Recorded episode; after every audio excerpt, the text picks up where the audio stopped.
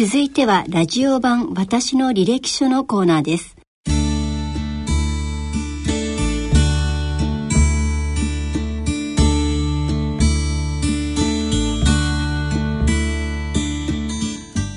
今回は前回の放送に引き続き元日本経済新聞の記者でフリージャーナリストの菅井道夫さんの学生時代以降のお話をお伺いしてまいります。き手はラジオ日経アナウンサーの大宮時子さんです。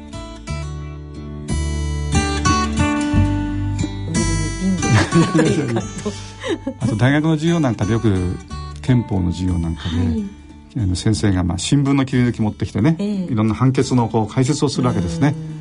でこの新聞のこの解説はいいとか悪いとかね、はい、この記者はこの辺を重視したからこういう記事にしたんだろうかっていうようなことを聞いてるしね、あ記者ってそういうふうにあの裁判にも関わる仕事があるんだと、うん、そういうふうにして判決を批評したりとか、えー、あのする仕事もあるならば、うん、記者も面白いかなというのはちょっと思ったんですね。なるほどね、うん。当時は、まあ、私も日経は読んでなかったです、学生時代は。ね、読んでなかったんですよ。それで、あの、家では毎日か朝日か、どっちか取ってたんですけどね。ねそれで、ただ論調の違いってやっぱ授業で知ったんですね。やっぱね、その授業でやっぱりそうだったんですね。してね。うん。それでこの記者が、取材するとそれが字になっていくという、記者が取材することによってなんかこう物事が明らかになるっていうのは、もうこれ面白い仕事だなと思いましたよね。まあ、あの、あと、大学の成績も良くないし、当時、まあ、試験制度だったんですね。あの、入試、まあ、入社今もそうですけど、入社試験で、入社試験だけで決まるんですよね。あまりが大学の成績をそんなに気にしない感じだったなっていう。うん。よかったわけですか？よかったです。あの、他に面接、初めから、民間企業は結構面接から始まってしまいますよね。普通に新聞社はもう試験だけだけが中心だから、まあ一発勝負でできるならば、その方がいいなっていう、うん、感じありましたね。うんそうですか。そのゼミの先生の紹介でもうは、うん、そうですね。そんなとこが多かったですよね。銀行とか証券会社がね。うんうん、でもそうなるともうそこに行かなきゃいけないですよね。うん、ねそうですね。日経に勤めてよかったですか？あ、そうですね。でその日経新聞っていうのに、えー、選んだ理由ですね。えー、まあこれたまもうこれはもう本当に機械的な理由って言ったらおかしな言い方ですけど、はい、新聞社に入りたいと思ったんですね。ど。どこの新聞というよりは、はい、どこでもいいから新聞社で新聞記者という仕事をやってみたいと思ったんです。はい、でそのためにはまあまず大事は入りやすい会社に入らなくない。それはありますよね。受かんないといけないというんで、大手の中央三社難しいだろうなと思ったんですよ。えーで、当時日経新聞は部数が170万部で、あの、まあ、そこそこ大きかったんですけど、はいはい、まあ、大手紙と比べるとまだまだね、あの、小さくて、うん、まりまあ、多分競争率もそれほどまだ大手紙と比べたら、低いだろうと僕は踏んだわけですよ、はいえー、どこでもいいから受かろうったら入ろうと思ってて日経も多分無理だと思ってたんですね。あの大体勉強もしてないし 英語も英語もダメだしね。あのまあ時事的なものぐらいはいけ いけるけどあとはダメだろうなと思ってて。で受けたら、はい、あの意外や意外ね、あの面接来てくださいって言われて、ああってびっくりして行って。であのうまくトントン拍子にこう入社できたっていうんでなるほどね、う。ん、同期は何人ぐらいいらっしゃるんですか？4 5 0人ですね、ね、結構多く取りました。当時あの今の日経産業新聞が創刊された直後ぐらいだったんですね。ですからあのすごく記者を大変募集している時期の一部だったんですね。ね。ですからあの割と多く取れたということで。面接で覚えてますよね。あの、うん、どういう部門をあなたはご希望。ご希望かっていうことで,、ね、あの時ね話したのはね、まあ一つは地方の取材をしたいんだということとか。あそう変わった人がいいですよね、うん、そう。そうなるべく変わったことを経済部とね。あのなるべくねあの誰も希望しないような支局はいいです。行きたいです。あとね、あの、やっぱり、婦人家庭部に行きたいですって言ってるんですよ。えー、あ、なるほど、うん、なぜ行きたい？って、やっぱり婦人家庭部、その希望する人いないだろうということで、あまりね、行きたいっていうことと、はい。あと裁判の取材もしたいとか言ったことは漏らしたんですね。えー、社会部に行きたいと言った時にね。はいはい、そしたらね、いや、裁判なんか大変だぞ、お前や、って言われてね。朝昼晩寝られないようなんて どうしてそんな寝られないんだろうかって不思議に思いましたけどね、そんなことを覚えてますね、面接ではね。でそのご希望通りっていうか、まあ、希望に沿った形でいろいろな局とかねね。地方に新人がだからいきなり静岡支局だったんです。まあこれは非常にだから親元から離れて一人暮らしをしたいという気持ちもあったもんで、うんはい、まあ、よかったなと思って。ですね、うん、希望通りで、とりあえずは。そうですね。で、まあ、私は東京生まれで、小さい頃ね、青森、名古屋に転勤しましたけど、はい、もう中学生からずっと東京、新宿あたりで過ごしたので、そ、ねえー、の地方のっていうかね、地方都市というのは知らないんですよね。ですから初めてそういう県庁所在地ですけども、あの地方都市行くっていうので非常にこう期待して行って、まあ、行ったらばやっぱり地方ならではのものがたくさんあって、まあ、静岡で言えばみかんとお茶。お茶、はい、うん、で下宿した先がお茶畑を持つみかん農家だったんですよね。近くには焼津があって、えー、あのカツオマグロがほんと水揚げされるというようなこととか、はい、あと地場産業ですね、はい家具を作ってたんですね。静岡はたくさん。木工家具を。あそうですか、うん、そういうことも知らなくて。でなぜ家具を作ってるかっていうとねやっぱり徳川家康と関係があるんですね。うん、あの宮大工がたくさん静岡に集まってたから、あの徳川家康がいていろんなおお宮が作ったりしてたましたからね、で家具があってかつプラモデルの大産地であるっていう主主産地なんですね3社か4社かあって一番大手がタミヤ模型という今でもある有名な会社ですけどね。私その辺の知識は全然なくて。でタミヤ模型もだから取材対象になるわけですね。ええ、経済っていうとねなんかこう経済理論だとか あの近代経済学とかね、はいはい、そういう理理論というのはどうしても先に来ますけど経済の取材って結局は人と物の取材なんですよね。ね。はい、だから人に会って話を聞いて現場を見てという、はい、そのいろはの意は何部でも同じという感じですから、だからタミヤ模型に行って、えー、当時の社長さんに会って、はい、そうするとその最近作ったあのハーレー・ダビッドソンのプラモデルですよってことに見せられるわけですね。でこれどうやって作ったんですかってことね。そうですよね。はい。そうね驚いたのはハーレー・ダビッドソンの現物を会社で買ってきて、はいあ大人が乗る？あの本物の本物の。ハーレー・ダビッドソンいくらかしら。ですよ、うん、何百万したか知りませんけども、ねはい、それを買ってきて、はい、でそれを分解するそうなんです、えー、どういう部品がどうなってるかってことをこう検証した上でプラモデルを作るんだそうですよね。すごいですね、だから写真だけで作るのかなと思ったらそうじゃなくてもちろん写真も参考にするけど、やっぱり現物を持ってきて分解するとうん、それ聞いた時驚きましたね。心に感じるものが感じるものありましたね。ね。ものづくりのなんかなるほど。原点みたいなものね。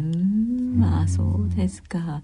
まあ静岡、うん、それから？そその後東京に帰って社会部に行きましてね。でここで警視庁記者クラブに所属するんですよ。憧れの。憧れのというまあ本当憧れというか偶然というかね2年反警視庁記者クラブにいて、まあ、事件記者ってのはどういうものかということを、まあ、全くね、あの、初歩の初歩ですけども、知りましたね。まあ、うん、殺しもあればということですよね。あの日経は当時、まあ、少年探偵団というふうに別名言われましたけども、はい、そういう警視庁記者クラブって本来あの中央大手3社あたりはもう相当ベテランの人が行くんですよね、いろんな地方の支局で何年も警察時代をしてきて、実績上げてきて東京の警視庁記者クラブに来るということで まあ5年以上10年ぐらいのこう中堅記者がゴロゴロいる中に、まあ、入社23年のこの 若い記者が入っていってる。ですから年も違うし経験も違う中でね少年探偵団のようにその あの他の社が何をやってるかを見ながらこう真似をしたり学んだりというようなことでね。ただ夜回り先でこう、まあ、刑事さんの取材は夜行きますから、はいえー、あの夜行くと夜回り先で他の記者の他の社の記者と一緒になって、うんうん、いろいろあの雑談するみたいなことも多かったですね。うん、なるほどね。えー、あその中でまあ印象に残る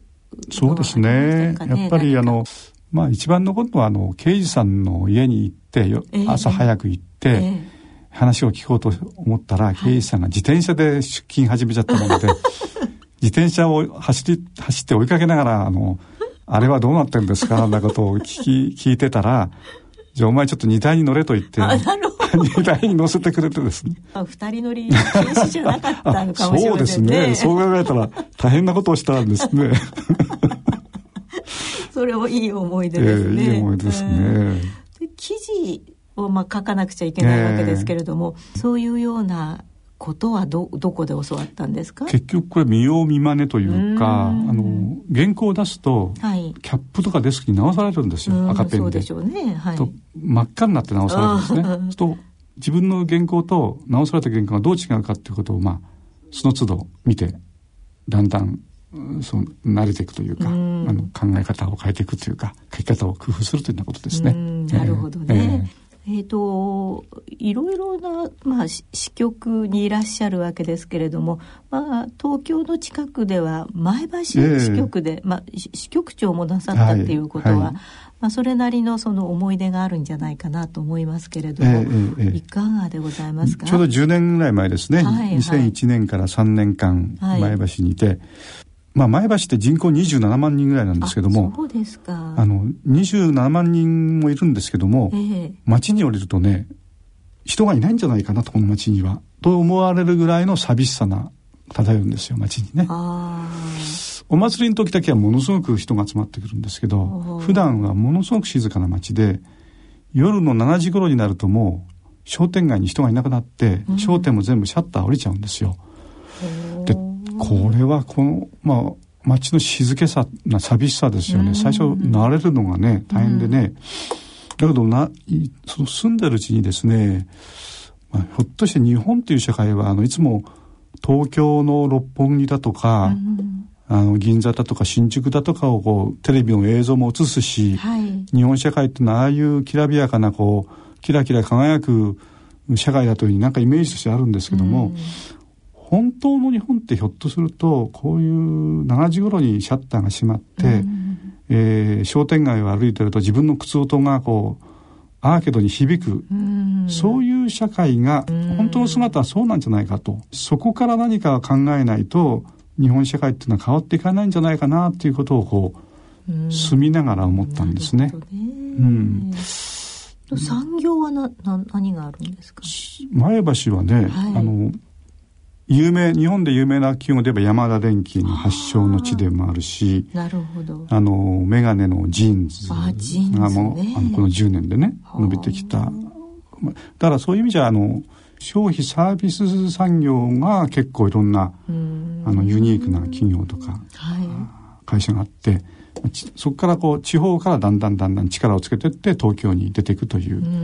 スタイルとってね生まれてましたね。うん、まあその駅前シャッター街ができる代わりにそのなんていうんでしょうモールっていうんでしょうか、うん、あの、うん、大きなそうですね。なんていうんでしょうこう、うん、売り場ショッピングモールですね、はい。そういうのができてきたりすることもありますよね、そうですね。当時行った時にはもうそういうのができてて、はい、えー、今いわゆるショッピングモールですよね、はい、ワンストップで、はい。えーまあ、映画館まであって、はい、ショッピングもできるし、えー、食事もできるっていうそういう、まあ、アメリカ型のショッピングタウンみたいなのが、ポツンポツンと出てきて、それ以降バーッと増えてましたよね。なるほどね、うん、イオンモールができる前の段階でも前橋の近辺にありましたね、うそういうのがね。あそうですか、うん、ということで、まあ、いい思い出が前橋にあって、はい、まあ、そこでもその、あの環境問題につながるようなこととか、はい、雇用問題につながるようなその目をね、はい、あの体験なさったんだと思いますけれどもままた東京に戻られて今度は、まあ、いろいろ社会部とか整理部、まあ、私としてはその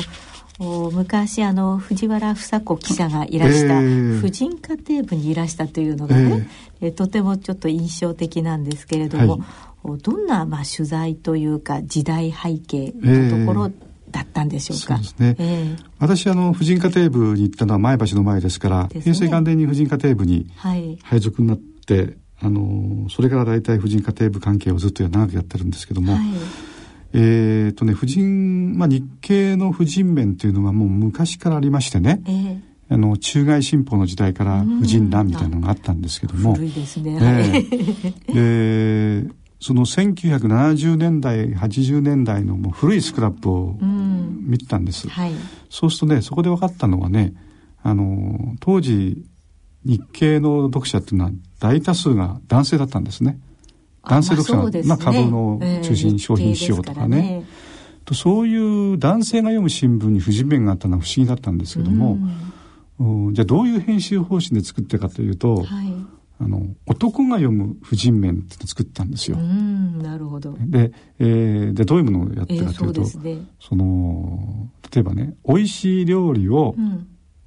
女房に作らせる方っていうのがテーマですね。自分で作るんじゃないですよね。作らせるという男性が女性に作らせるというそういう視点からこう編集してるわけですね。えー、だから男が読むという。スタイルだったんですね。ですからたまには自分の妻をね、ええ美味しい料理屋に連れてけと。いい美味しい料理を食べさせれば、きっと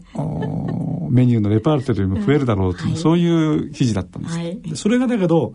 えー、1986年の男女雇用機会均等法の施行記事ね、はい、当時の多分編集記者たちが考えたんでしょうけど、うん、ガラリとこの編集方針を変えていくんですね。それは何かというと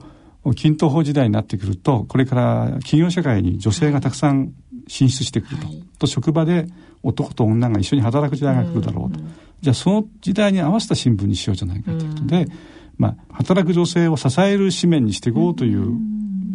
ガラリと方向を変えて、ねえ。ー、コラムとしても均等時代を生きる方と均等法時代を生きる方というようなコラムを作って、男性上司と女性はうまくどうやったらこうコミュニケーションを取れるだろうかというのは、そういうノウハウを書いたりとか、はい、そういうの新聞に変わったんですね。それが結構90年代ずっと続いて女性からも評価される使命になっていったっていう経緯がありますね。菅井さんはそういう編集方針にはこう別に違和感は感じないというか積極的にそうですね。積極的に取り組みましたね。89年、平成元年行ってもうそういう紙面をやっていこうということでえー、十数人の部でやってたんですけども、はい、女性記者も3人いて。一緒に企画会議しながら、うん、あのややることに対しては非常に面白かったですね。あなるほど、うん、でそういう中でその女性の目というかあそういう視点もあるのかっていうようなことも感じたこともありますか、うん、そうですね。そういうこともなく、うん、ただね、はい、我々が書いてる婦人名に関して割とその女性の人権問題を意識している、ねうん、市民団体から来るとちょっと批判的なんですよね意外とね。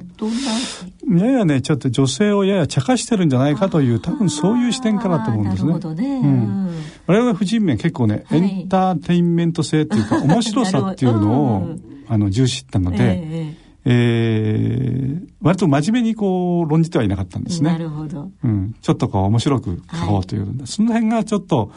その、違和感があったのかもしれませんね。ちょっとちょっとお嬢ちゃんみたいな、そういうところも感じそう、かもしれないですね。ちょっと馬鹿にしてんじゃないのっていう意識を 持たれたのかもしれない。でそういう意図は全然なかったんですよね。なるほどね。うん。なるほど、ね。それありましたね。具体例で言うと、はいあの、パチンコで、あの、子供たちがたくさん亡くなりましたよね。パチンコ屋の駐車場に止めちゃった、はいね、あの、車の中で熱中症で、はい、どうして女性たちはパチンコに行くのかということと、どうして子供たちを車に置き去りにしてしまったのかということを、まあ、あ婦人面で取材して書いたことあるんです。はい、まあ、その時はデスクを知ったもんで、記者に書いてもらったんですけども、結局パチンコにこう熱中せざるを得ない主婦たちのこう環境という問題にポイント当てて書いたんですね。ね。うん、こういう環境があるからどうしてもパチンコに行ってこう実こう実現をせざるを得ないと。でその時に子供のことも無視してしまうような状況に置かれるようなことを書いたんですけど、それに関してやっぱりちょっと、あの女性団体からは、はい、あのあまりいい評価を得なかったですね。どうしてなかったのかねちょっと分かんなかったんですよね。うん、こんな経験ありますね。あそうですか、うん、なるほど。まあ、あの今のその女性のね記事もそうですけれども菅井さんの、まあ、新聞記者時代で、まあ、これは良かったなとかねあの現在の自分につながってるなというようなものがありましたら、うん、ちょっとご紹介していただきたいんですが、そうですね。私、はい、あのやっぱり2000年代に入ってからあ取材したものが一番やっぱり今現在としては、はい、あの思い出深いですね。はい、えー、特にその2008年というか10年11年と3年、まあ、4年の間にやったあの一つの地域に1か月間滞在して住んで取材するという企画を加わったことあるんですね。えー。うん、あのどっかに行くどっかに泊まり込むんですか？泊まり込むというよりは住むに近いですね。ね、アパートを借りて1か月間そこに住んで、えー、住民として生活しながらその地域の問題をテーマを取材するというスタイルのなるほど。住んでみるシリーズというふうに呼んだんですけどもそれを何人かと一緒にやったんです。お金がかかるっていうか時間がかかるっていうか、まあ、時間1か月間、まあ、出張みたいなもんですね、ね、長期出張という扱いで、えー、行ってですね、えー、アパートを借りて1か月間です、短期ですけど、それでそこに現場に住むわけですね。で3つやりました。3つ、はい。で最初にやったのがあのこれはですね、はい。えー、奈良県の吉野町そこに若者自立塾、まあ、自立寮ですね、えー、不登校の10代の若者たちが、はい、あ寮生活をすると、はい、でそこの主催者はあ佐藤さんっていうね、はい、えー、5人家族の方が持っている家で、そこに寮生が10人ぐらい住んで、えー、不登校の子どもたちと一緒に生活して一緒に仕事をするという場所なんですよ。じゃあそれはその寮生は年齢とか性別もバラバラ。バラバラですね。なるほどね、うん、年長者は20代の前半の人もいましたし若い子は中学1年生もいまして。そんな、うん、若いというか小さいというかね。ねね。うん、そこで結学校に行けなくなって家に引きこもっちゃって、うん、もう家から出なくてということで困った親たちが、まあ、相談に来てじゃあ寮に連れてらっしゃいということで、寮に来てで一緒に寮生活をしてでそこではまああの結局最初やるのはあの労働なんですよね。労働、うん、まあ、体を動かす、体を動かす、ね、だからまずあの稲作作り。お米作りをするお米作り、うん、田植えから。田植えから始まって 草取って草を取ったり、えー、あと動物の飼育。ヤギとね鶏なかなか言うこと聞いてくれない、うん、で餌をやって、はい、あの掃除をしてと糞もしますからね。糞もしますね。そういうことでね、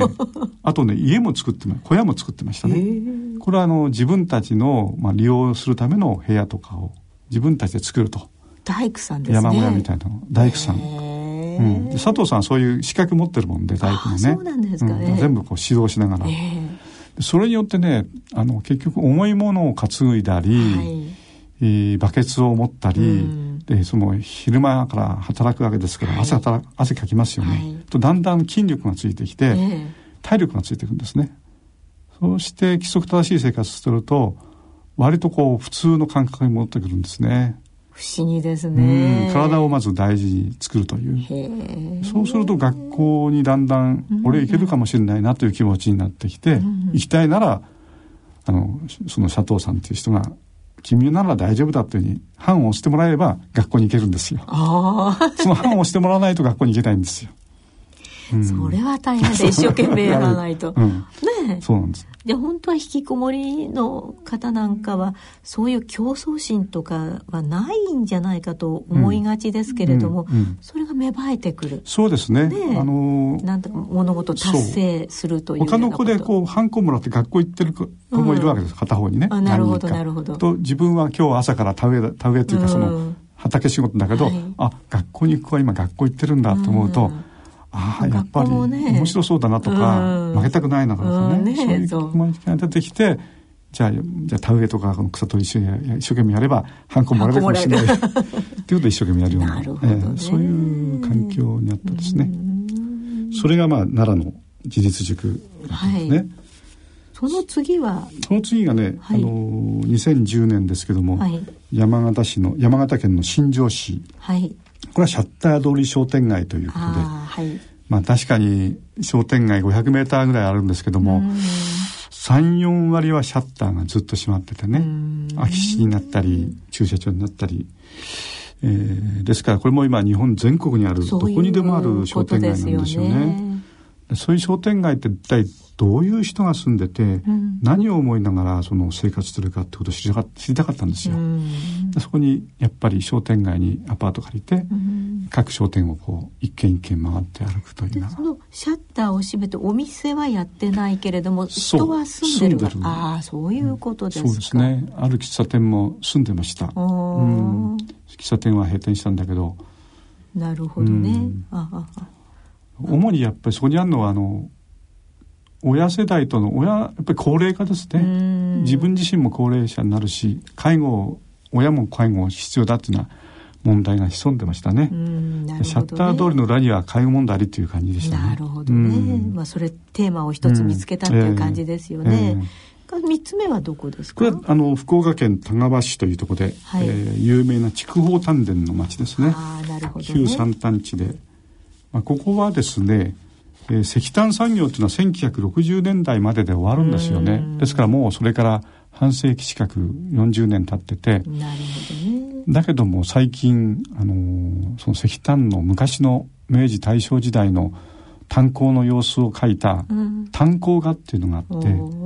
そのその人の炭鉱があの世界遺産に登録されたんですよね。ね、あの、うん、そう漫画のようなね。そう漫画のようなね。はい。あのそれが、ね、ちょうどね2010年に世界遺産に登録されたので、はい。まあこれはあのまあなんていうか炭鉱遺産と言いますかね、ねそういう世界遺産の街、記憶遺産の街ってどんなふうになってるんだろうかってことをやっぱり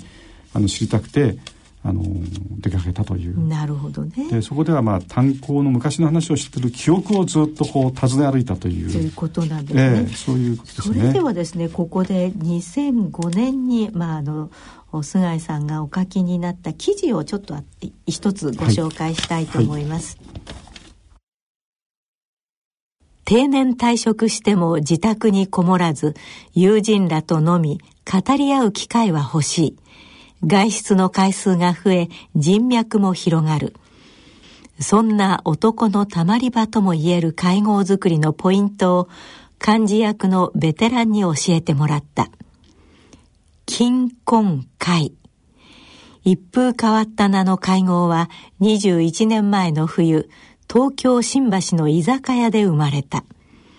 銀行や生命保険会社など金融業界で働く中年サラリーマン数人が酒を飲みながら雑談に興じたのがきっかけ。違う会社の話は面白い。毎月開催を決め、やがて金融村住人の懇談会、略して金婚会という名前がついた。場所が変わり、参加業種が広がっても毎月1回の開催ペースは変わらない。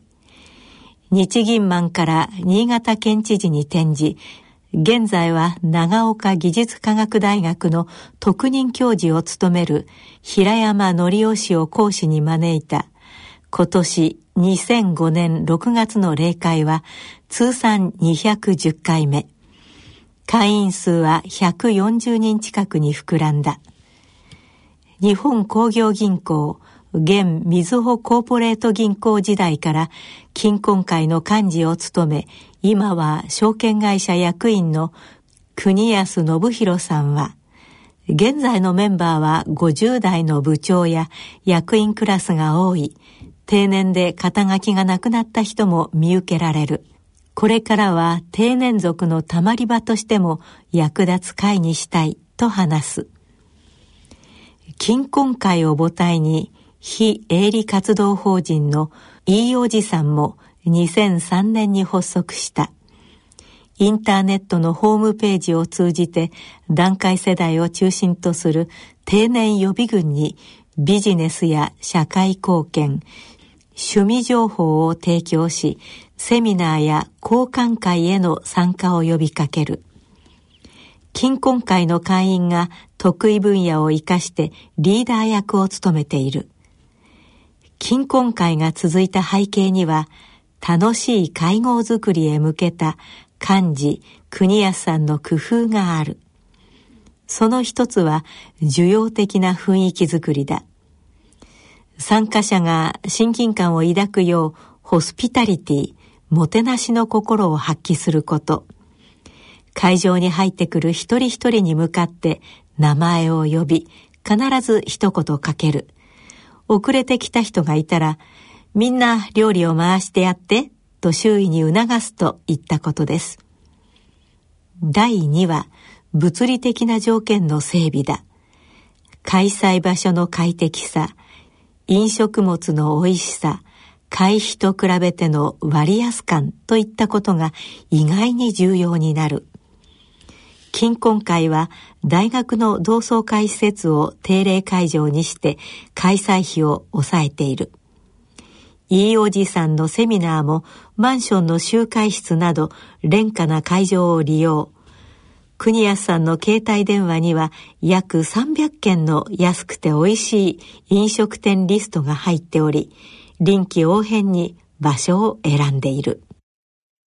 菅井さんは2012年10月に、まあ、日本経済新聞社を退職されたわけですけれども、まあ、実際退職されてこの9年前の記事内容についてどんなふうに、まあ、懐かしく思われたか今につながっているか。そうですね。やっぱり今につながってますよね、えー、なるほどね。9年前に書いた記事ですけども私にとってはもう本当ごく昨昨日書いたような記憶があるんですけどもね。当時のそのいいおじさんというグループのリーダーまあそういうシニア世代のねグループのリーダーの方は、年を今私超えましたけども彼の話してたことは非常に今役に立ってますね。あのなるほどね。人間関係をどう作るかという、うん、うん、あの基本の木、ね、基本の木なんですね。で、漢字がものすごく大事だっていうことですね。漢字がいなければ何も始まらないという。そこはね、うん、えー、今の世界にもね、あのつながってますね。漢字がリーダーというか、漢字が出てくるのを待ってたら、うんいつまでたっても何も起きないんですよ。なるほど。うん、漢字をまあ作るというか、そうなっていかない、ね、自分で漢字になっていかないと、うん、何も起きないものが動かないと解決しないと。なるほど。でこれは確かにそうだと思いますね。高齢社会につながりますね。うん、待ってるとね、多分何も来ないんだと思うんですよ。はい。うん、そうです。自分なんか漢字になるっていう、その漢字になった時何をしたらいいかっていうのが、あの結構学びましたね。なるほど、ね、あの例えば安く済ませるというね。あの定年退職して思ったのは、交通費がバカにならないっていうです。初めて気づいた。ね、あの都心に住んでればね、あれです私も郊外に住んでますから、あなるほどね。あの JR であの、ね、東京駅に出るだけで、片道450円往復900円かんですよ、ね、そこから地下鉄に乗っていくと もう1000円突破するんですね。と東京のどこどこにこういう美味しいお店があると聞いても、うん、片道往復1000円。以下使っちゃって、800円のランチ食べてもね、なんかががっかりですよね。そういう意味で交通費が高いので、はい、あの深夜の集まりは安く抑えるっていうふうにこう教えられましたけども。あそうですか。うん、じゃあまあいろいろとあのこれからね先えーと、月に1回あの菅井さんにご登場いただきましてお話を伺っていきたいと思います、まあ、はい、菅井さんにはセカンドライフをテーマにした番組コーナーにしていけたらいいかなと思いますので、はい、どうぞよろしくお願いいたします、はい、こちらこそ、まあ、今後はねあの今まではいろいろ記事に書いてきたことを参考にしながら、はい、自分の体験も踏まえてそうですねいろいろセカンドライフのヒントみたいなものをね、えー、話せればと思ってますので、よろしくお願いします。楽しみにしていますので、どうぞよろしくお願いいたします。はい、よろしくお願いします。ラジオ版私の履歴書のコーナーでした。ご出演は元日本経済新聞の記者でフリージャーナリストの菅井道夫さん。聞き手はラジオ日記アナウンサーの大宮時子さんでした。